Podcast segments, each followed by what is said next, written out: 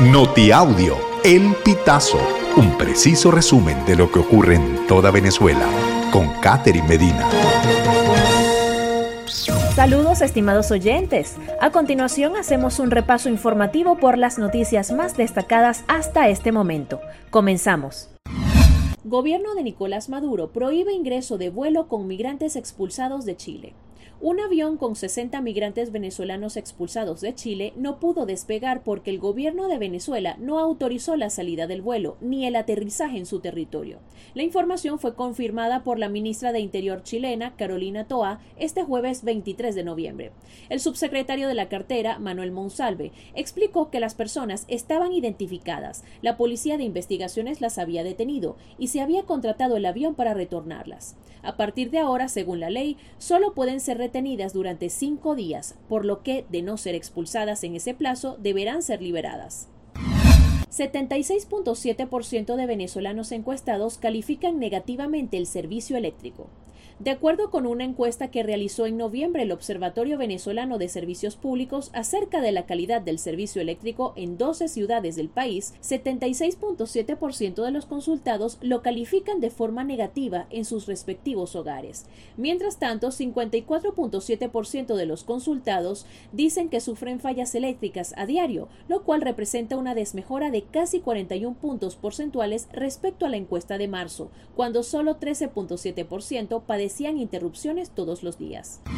Colapsan morgues en hospitales de Anzuategui y Monagas. Trabajadores están expuestos a infecciones.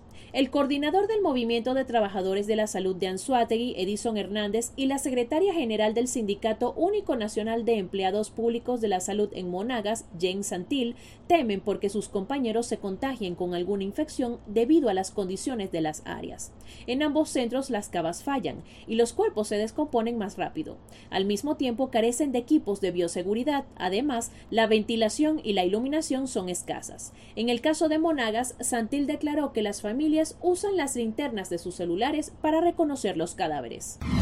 Ecuador abre oficinas de movilidad segura. Venezolanos pueden emigrar a Estados Unidos. El programa Movilidad Segura abrió sus oficinas en Ecuador el pasado 20 de noviembre. Las solicitudes para que migrantes puedan aplicar se realizan vía online, pero actualmente continúan cerradas. Movilidad Segura es un programa impulsado por el gobierno de Estados Unidos, junto a la Agencia de la ONU para Refugiados y la Organización Internacional para las Migraciones.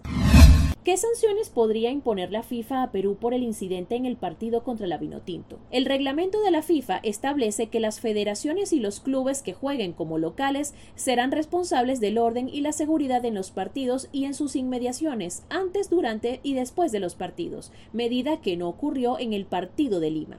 Cuando sucede este tipo de fallas, la FIFA podrá imponer medidas disciplinarias y directivas, salvo que el anfitrión pueda demostrar que no ha ocurrido negligencia por parte de autoridades. Estimados oyentes, este ha sido el panorama informativo hasta esta hora. Narró para ustedes Catherine Medina. Estas informaciones puedes ampliarlas en nuestra página web elpitazo.net. También Recibimos tus denuncias vía SMS o WhatsApp a través del 0414-230-2934.